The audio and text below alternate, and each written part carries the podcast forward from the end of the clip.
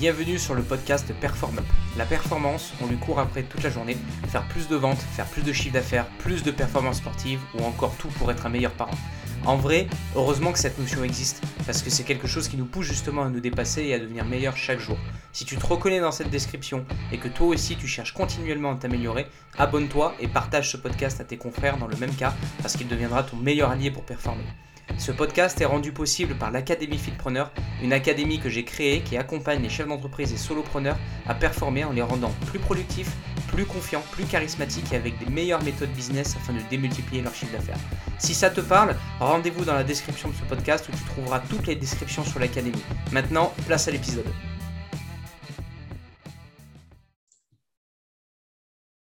Hello tout le monde, j'espère que vous allez bien. On se retrouve aujourd'hui pour un nouvel épisode de podcast. Et aujourd'hui, on est avec un invité incroyable, un invité exceptionnel. On est avec monsieur Charles Denis, multiple champion du monde, champion de tout en fait de boxe. Et euh, donc aujourd'hui, Charles, salut, merci de, faire partie de, ce podcast Perform Up. Est-ce que tu peux te présenter en, quelques mots? Salut Max, merci pour euh, cette intro euh, légendaire. alors en gros, comme tu l'as bien résumé, j'ai été champion du monde de, boxe française.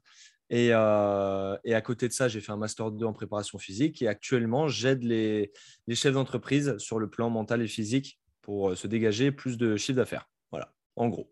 Génial, génial. Chouette, chouette. Écoute, euh, je vais rebondir moi plutôt sur le côté, parce que c'était ça que je voulais, euh, c'était avec ça que je voulais parler avec toi, euh, plutôt sur le côté boxe, le côté sportif, etc. etc. Est-ce que tu peux un peu nous partager ton, ton, ton parcours? Alors, je sais que si on doit tout résumer, on aurait quatre heures de podcast, mais globalement, à peu près quand tu as commencé, qu'est-ce qui t'a amené sur les chemins de la compète? Et, si tu peux citer aussi bah, tout ton palmarès pour le coup, pour que les gens puissent, euh, puissent s'identifier un petit peu. Quoi. Ok, alors au niveau du palmarès, euh, j'ai été neuf fois champion de France, une fois champion d'Europe, euh, deux fois champion du monde et une fois vice-champion du monde d'élite. 51 combats, 45 victoires, dont 35 KO. Ah, bon ratio. ok, bon, là, voilà, ça, ça veut dire calmez-vous, vous voyez, me, parlez, pas mal. Euh, qu'est-ce que je pourrais dire d'autre? Bah, Comment j'ai commencé le, comment j'ai commencé la compétition? En gros, euh, si tu veux, moi, je voulais collectionner les médailles. Je voulais vraiment collectionner les médailles. C'était ce qui me faisait kiffer. Tu vois, avoir un mur, un mur rempli de médailles. Et, et ça a été ma principale motivation, en fait. Euh, j'ai commencé la natation, j'ai commencé le judo, j'ai jamais percé là-dedans. Et en fait, j'ai commencé la boxe et j'ai gagné ma première médaille. Et en fait, ça a été le déclencheur de me dire, OK, je vais me mettre à 200% là-dedans. J'ai eu ma première médaille. Je me suis dit, je veux avoir un mur rempli de médailles. Génial. Parce que qu'est-ce que tu as ressenti En fait, qu'est-ce qui Parce que je suppose que tu as reçu ta médaille, tu as forcément dû ressentir un truc qui t'a fait dire ah, putain, j'en veux plus, quoi. Qu'est-ce que tu as ressenti à ce moment-là? Est-ce que tu t'en souviens? Ben, je me suis dit euh, que je pouvais le faire, tu vois, que je pouvais euh, les collectionner. C'était vraiment euh, mon état d'esprit d'avant, c'était de me dire, bah ok, la machine, c'est bon, c'est bon, elle est lancée. J'ai eu ma première médaille. C'est comme si, tu vois, pour chaque chef d'entreprise, j'ai eu mes premiers 100K, j'ai eu mon premier million. Mmh. En fait, j'ai envie, alors suivant les mentalités, mais j'ai envie de faire plus, plus, plus, plus, plus. Ça a été le, vraiment la barrière mentale cassée, brisée, et de me dire, OK, bah maintenant, let's go, c'est parti. OK, OK, génial. Et, du coup, une fois que tu t'es dit ça, qu'est-ce qui s'est passé après? Parce que je suppose qu'on ne devient pas, on devient pas champion du monde comme ça en s'entraînant trois fois par semaine, tranquille. Je veux dire, euh, voilà. Qu'est-ce qui s'est passé? Genre, tu as gagné ta première médaille. Je suppose que peut-être que tu peux nous raconter cette première compète, mais je pense que tu es, allé en mode euh, bon, bah, j'y vais, et puis euh, bon, on y va quand même pour gagner. Voilà, on y va quand même pour gagner. Mais euh, je pense que après ça, ton, ton, rythme a dû radicalement changer, non? Ben, en fait, pas tant que ça, tu vois, parce que moi, j'étais un jeune, alors jeune délinquant. J'ai grandi en, en, proche, proche des cités. mon collège était en plein milieu d'une cité. Et quand on s'appelle Charles et qu'on est blond, yeux bleus, qu'on a 13 ans et qu'on est épais comme un, comme un Kinder, tu vois, euh, hmm. c'est bof. Donc, euh, du coup, euh, ça m'a aussi aidé là-dedans pour la confiance en soi, pour m'affirmer auprès des autres. Et puis, ben, cette première médaille, en fait, a attesté à tout le monde que, ben ouais, j'étais ça y est, je faisais partie de ce monde des compétiteurs. Tu vois, c'était plus simplement de l'amateurisme. C'était vraiment dans ma tête. Hein, c'était vraiment ça y est, on y va quoi. Let's go. Donc du coup, euh, première médaille, je m'implique à 400% dans mon club. ça me sort un peu de la rue, si tu veux, et mmh. je m'implique, ça me cadre, ça me discipline vers quelque chose de, de, plus sain. Et, euh, et ben, je gagne médaille sur médaille. Ok. Et, donc, euh, et globalement, si tu devais nous résumer euh, une journée type ou une semaine type plutôt de, Charles Denis, champion du monde, ça, ça, représentait quoi en fait? Moi, je te parle de ça, j'avais 13 ans. Hein. Ouais, ouais, ok. J'avais 13 ans. Donc après, là, je m'entraînais, je m'entraînais trois fois par semaine à l'époque. Mmh. Ensuite, j'ai commencé à m'entraîner quatre fois par semaine, donc avec euh, trois entraînements de boxe plus un footing dans la semaine. Et puis, euh, en fait, ma carrière a vraiment été scindée en deux. Ma première carrière à Belfort, dans mmh. mon club, le SBFB, tu vois, le, petit club, euh, une petite ville, pas de ring, pas de sac, mmh. s'entraîner sur une piste de danse, tu vois. Et là, j'ai quand même eu des titres de champion de France, tu vois. Donc, comme quoi, tout est possible quand on le veut, tu vois et ma nouvelle carrière euh, au Nice Boxing Team Franck May, où là vraiment c'était un des plus gros, c'était le plus gros club de France. Et, euh, et là, euh, c'était l'explosion. quoi. Mais vraiment, le quotidien, on va dire, de, de, là où j'ai mêlé scolarité, travail, vie amoureuse et sport, ça a été ben, lever matin, on va en cours, on revient à 17h, on fait ses devoirs vite fait, on va à l'entraînement, on revient, on mange, on, dort et le lendemain, euh, travail étudiant. Ok. Voilà. Et ça, euh, pendant 5 ans. Pendant 5 ans. Parce que ça, a duré de, quel âge à quel âge, du coup? De 13 à 18 De 13 à maintenant. De 13, à, 13 à, 27. Ok, ok. Ouais, ouais, donc, euh, donc, donc une belle, belle, belle carrière. Et, et qu'est-ce que, selon toi, qu'est-ce qui a fait que tu, parce que, euh, je veux dire, avoir un titre régional ou départemental, c'est une chose. Avoir un titre mondial, euh, là, c'est quand, même, quand même une autre catégorie. Quoi. Enfin, je veux dire, c'est quand même une autre catégorie. Et, qu'est-ce qui fait que tu as. Selon toi, c'est quoi les, tips, les trucs qui, que tu as fait qui, ont fait que tu as percé à mort et qu'en et fait, tu as tout gagné jusqu'à arriver au sommet Parce que, en réalité, euh, champion du monde, c'est le sommet. Quoi. tu te dis, je suis le meilleur de tous tu vois, dans ma catégorie. C'est, ça doit être. Ouais, ça doit être fou. Ben, ah ouais, c'est complètement dingue. C'est complètement dingue. C'est vraiment une sensation que, que j'invite, euh, enfin, que j'invite, même s'il faut plus 10 ou 15 ans pour y arriver, mais c'est vraiment une sensation unique. Personne, euh, très peu de gens connaissent.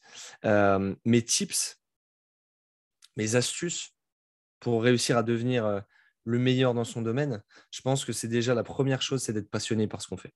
Passionné ne, ne, vivre, ne réfléchir, ne penser que pour ça. Tu vois, ce qui a fait la différence, je pense, c'est ce qui a fait que le mec, quand il rentre de l'entraînement, il se met devant euh, les anges ou Netflix et il mange.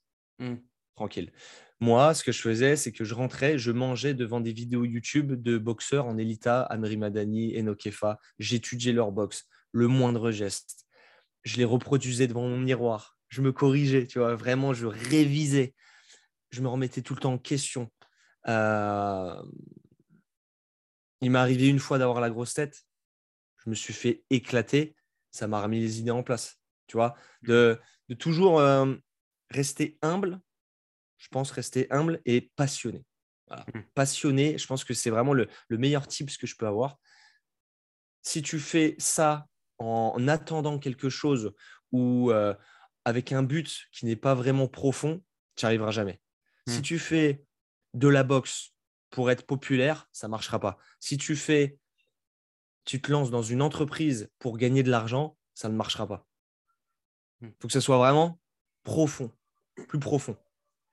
Parce que toutes tes actions et toutes tes pensées, toutes tes actions, toutes tes mises en application, toutes tes stratégies vont, vont aller dans ce sens-là. Tu vois Tous les gens que tu vas rencontrer, toutes les opportunités que tu vas avoir, tout va être centralisé vers un point devenir champion du monde.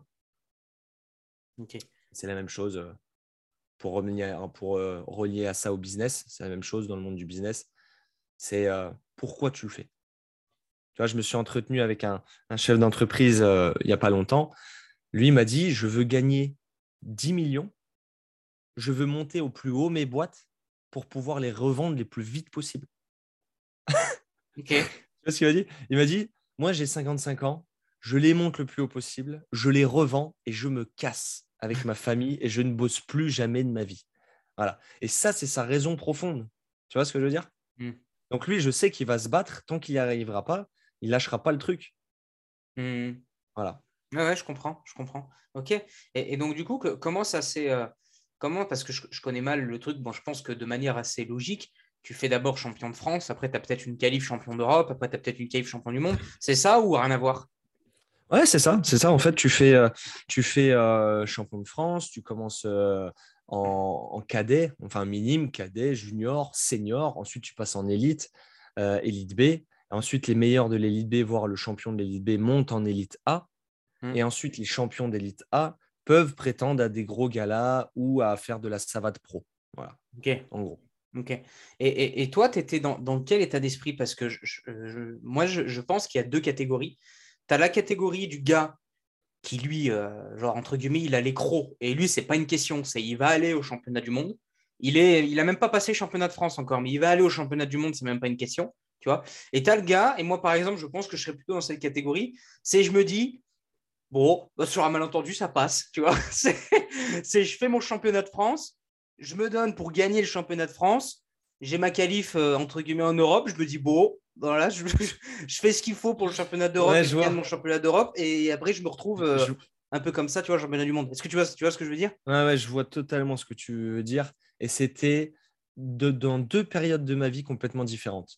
Les, les huit premières années de boxe, c'était en mode je teste et je vois ce qui se passe. Je m'entraîne et je vois ce qui se passe. Ça passe, ça passe, ça passe pas, ça passe pas. Je voulais pas être champion à la base. Hein. J'ai dit à mon père, moi, je ne voulais même pas faire de compétition. Ouais, ouais. À la base. Tu vois, je voulais juste gagner des médailles. Tu vois, genre juste faire des galas, des trucs comme ça, des petits, des interclubs. Je voulais pas être champion de France. Et c'est passé, c'est passé, c'est passé. Ensuite, quand je suis arrivé à Nice, là vraiment, quand j'ai vu que, que je commençais, alors entre guillemets, dans la, dans la discipline, à me faire un nom et à me faire connaître, j'ai dit, OK, ben, je vais prouver à tout le monde que c'est moi le meilleur. Et là, c'est changement de changement d'état d'esprit. Tu vois ce que je veux dire? Et euh, je pense que c'est partout. Tu peux relier ça au business aussi. C'est que tu crées ta boîte, tu te lances, tu testes, tu vois si ça marche. Ça marche, tu gravis les échelons. Et quand tu arrives à un certain seuil où tu commences à avoir des, entre guillemets, concurrents ou des gens qui font comme toi, là, tu as envie de te dire, OK, c'est moi le boss. Hmm. C'est moi qui gère. C'est hmm. moi le seul dans, dans, le game, tu vois. Et je pense que je pense que je vais suivre la même euh, la même voie euh, que celle de en boxe, quoi. Ouais, Et, justement, qu'est-ce qui se passe quand on est euh, entre guillemets quand on ben, quand on est le meilleur? Et qu'est-ce qui se passe? Parce que tu vois, je prends l'exemple d'un autre sport. Tu vois, je prends je prends je prends du foot avec Cristiano Ronaldo. Bon, aujourd'hui, on va pas parler team Messi, team Ronaldo. On n'est pas dans ce, dans ce truc-là. Ronaldo, il a pété des records euh, de, je, ne sais combien de records. C'est comme Sébastien Loeb en pilote. ouais, ouais, ouais, pareil, pareil. Il a pété des records et c'est un des mecs certainement les plus, c'est un des joueurs les plus taclés. Enfin, c'est un des mecs qui est le plus attendu, tu vois, on va dire.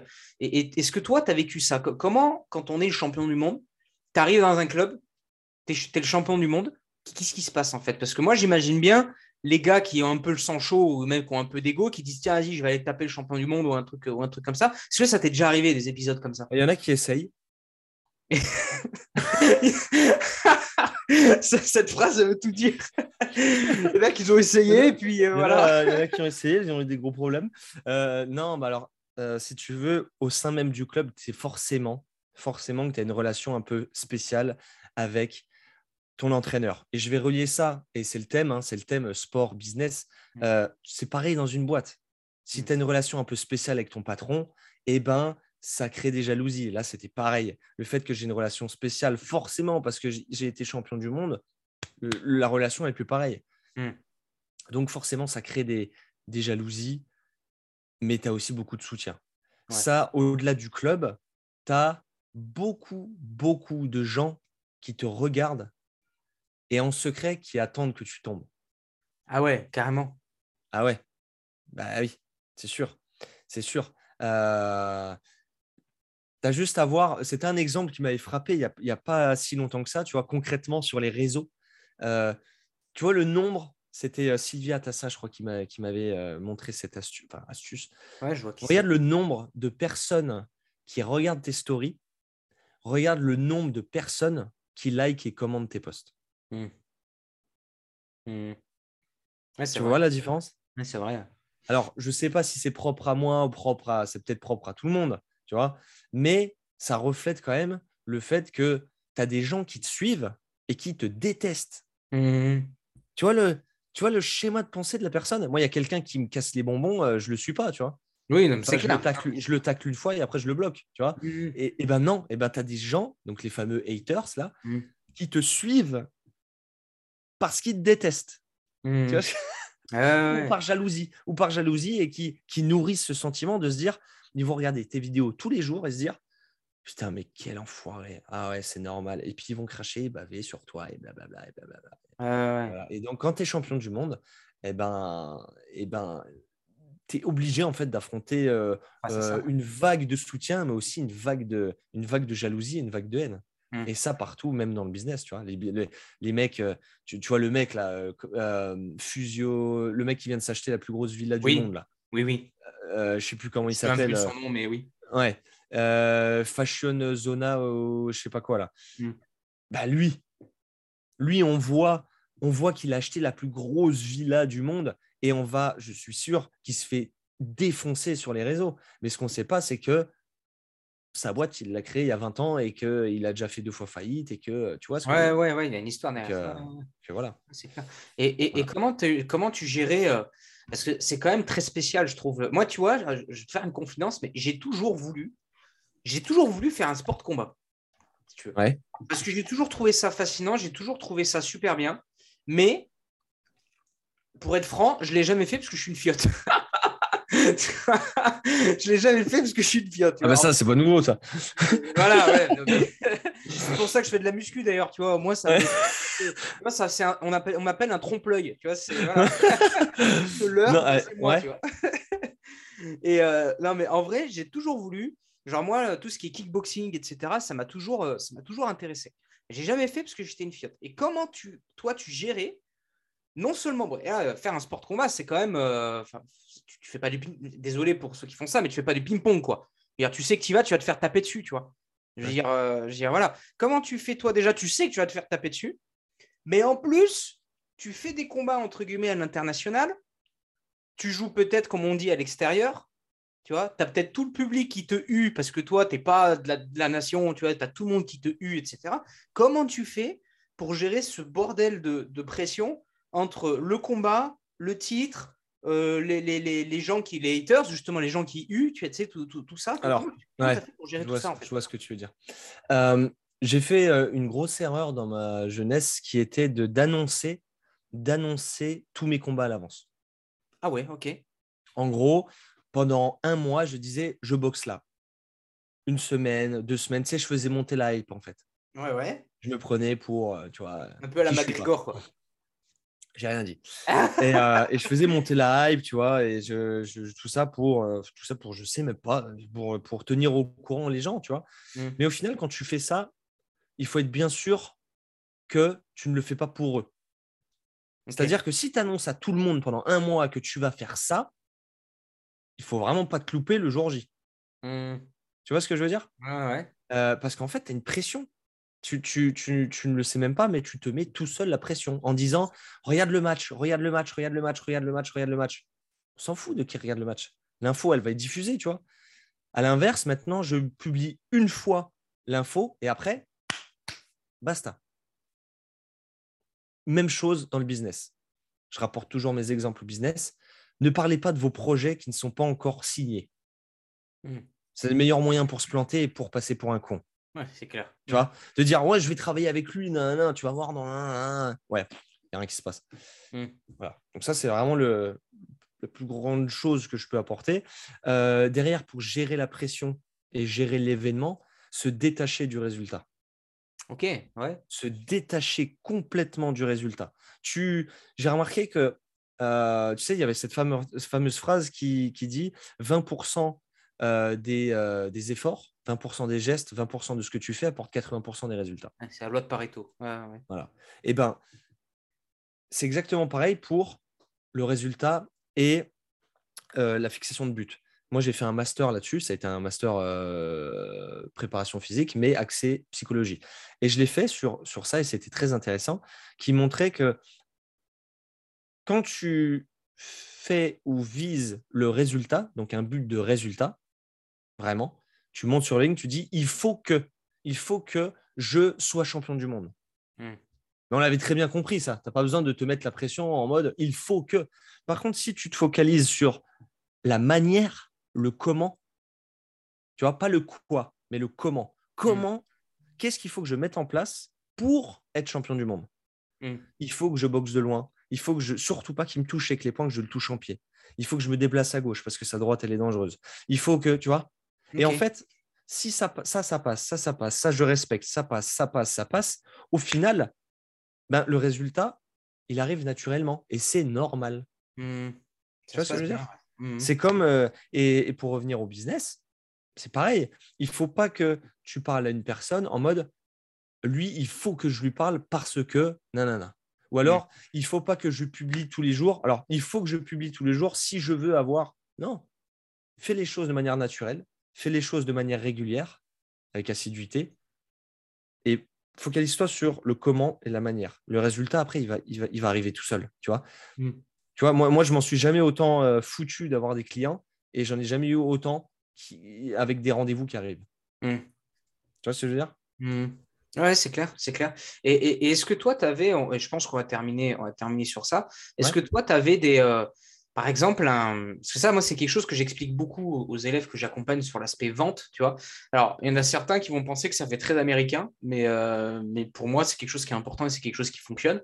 Euh, est-ce que toi, tu avais une stratégie avant les combats, par exemple, de, hype? Tu sais, parce que des fois, on dit souvent que les, compétiteurs, en as qui aiment rester seuls ils ont leur truc, ils ont, ils voient personne, ils parlent pas, enfin tu vois, ils se mettent dans leur mood, ils ont une musique, ils ont un truc. Tu en as certains, ils parlent avec leur coach, tu en as certains, ils... est-ce, que toi, tu avais un peu euh, une routine préparatoire à la performance en réalité? Ah ouais. C'est un peu ça. Tu vois, c'est ouais, carrément. pour arriver et tout péter en fait, tu vois. Carrément, carrément. Et chacun, ce que je vais dire là, n'est pas propre, ne peut pas s'appliquer à tout le monde. C'est ça mm. que je veux dire. Vous pouvez l'essayer, mais il se peut que ça ne marche pas parce que c'est la mienne. Mm je veux dire, avant les, avant les combats, avant les. Hop, c'est bon, rendez-vous.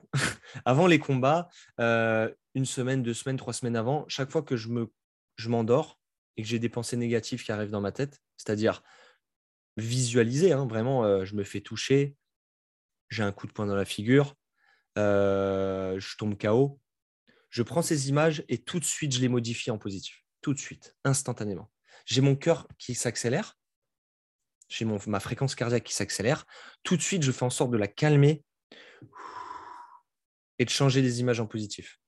Et en fait, sais, je le faisais naturellement, mais c'est de la visualisation mentale. Et je le faisais naturellement parce que sinon, je n'arrivais pas à dormir. Mmh. Donc en fait, je me disais, non, t'inquiète, ça va aller, ça va aller, ça va aller. Toujours discours, persuasion positive. Tout le temps, tout le temps, tout le temps, tout le temps, tout le temps. Et le jour du combat, le jour du combat, euh, j'arrive dans la salle je me pose, alors je reste un peu avec tout le monde, deux heures avant le combat, je me pose tout seul, j'écoute de la musique, je fais autre chose, je pense à autre chose. Mais vraiment carrément autre chose. Hein. Genre limite, euh, je travaille ou euh, je téléphone à mon père, on parle de, des vacances et autres. Une heure avant le combat, je me pose vraiment avec une musique relax, relaxation, méditation. Une demi-heure avant le combat, 20 minutes avant le combat, je commence à vraiment euh, m'échauffer dur et je, je, mets de la musique là qui booste et genre qui vraiment où t'arraches le plafond quoi du gros Eminem. Euh, et il y avait un petit truc, alors c'est vraiment propre à moi, je me mettais le rugissement d'un lion dans les oreilles. YouTube, rugissement lion. Et je sais pas, ça vient vraiment de la nature. Tu vois ce que je veux dire? Ça vient vraiment de. c'est vraiment un truc, un truc qui te prend les tripes, quoi. Tu vois? Mm. Et voilà. Et ça, c'est voilà, c'est ça ma routine. Ok. Ah, mais je te cache pas, moi, moi je me retrouve beaucoup dans, en fait, dans, ce que tu dis. Parce que moi, par exemple, euh, avant les rendez-vous, tu vois, avant, par, exemple, avant des rendez-vous ou des événements, tu sais, ou des conférences ou des, trucs, ou des trucs comme ça, moi, généralement, ce que je fais, déjà, premièrement, je me soigne.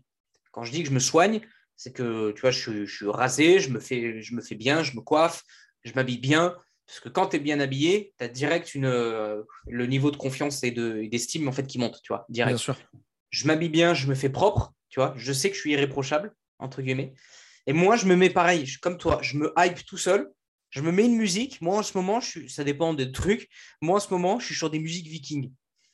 Les musiques avec les tambours, avec les trucs, avec le machin. Ouais, mais c'est, c'est hyper. Me hype, ça me chauffe. Genre, mais et j'arrive au rendez-vous. Putain, je, je, je, suis pas là pour faire des gaufres, tu vois. Tu, vois, tu la mets, tu, tu, la mets là, tu mettras là, en description ta musique? Ouais, je vais la mettre en description. Ouais. c'est, bah c'est, ça. Moi, celle que j'écoute, c'est Valhalla Calling Me. ok. incroyable, incroyable. Non, non, mais, mais ok. Mais en tout cas, c'était cool. C'était intéressant d'avoir, euh, d'avoir un témoignage. Euh, bah, on n'a pas bah, je te remercie. C'est, c'est cool de pouvoir faire le lien, si tu veux, entre. Parce qu'il y a un lien très, très fort entre euh, sport, encore plus la boxe, hein, mais sport et business. Carrément, bah, carrément. Un sportif est, souvent, et d'ailleurs ça, ça s'est confirmé à plusieurs fois, un, un, sportif est souvent un, très très bon entrepreneur derrière. Et Julien, on a, on a, on a quelques exemples. Hein. Par exemple, euh, Taï Chris, qui était, euh, je crois, euh, quelqu'un qui faisait du roller, enfin voilà, qui avait du à très, haut niveau, etc., qui a monté une boîte. je Johnny Parker aussi, tu en as plein. Johnny Parker, ouais, ouais, il y en a plein qui. Jordan. Mmh. Ouais.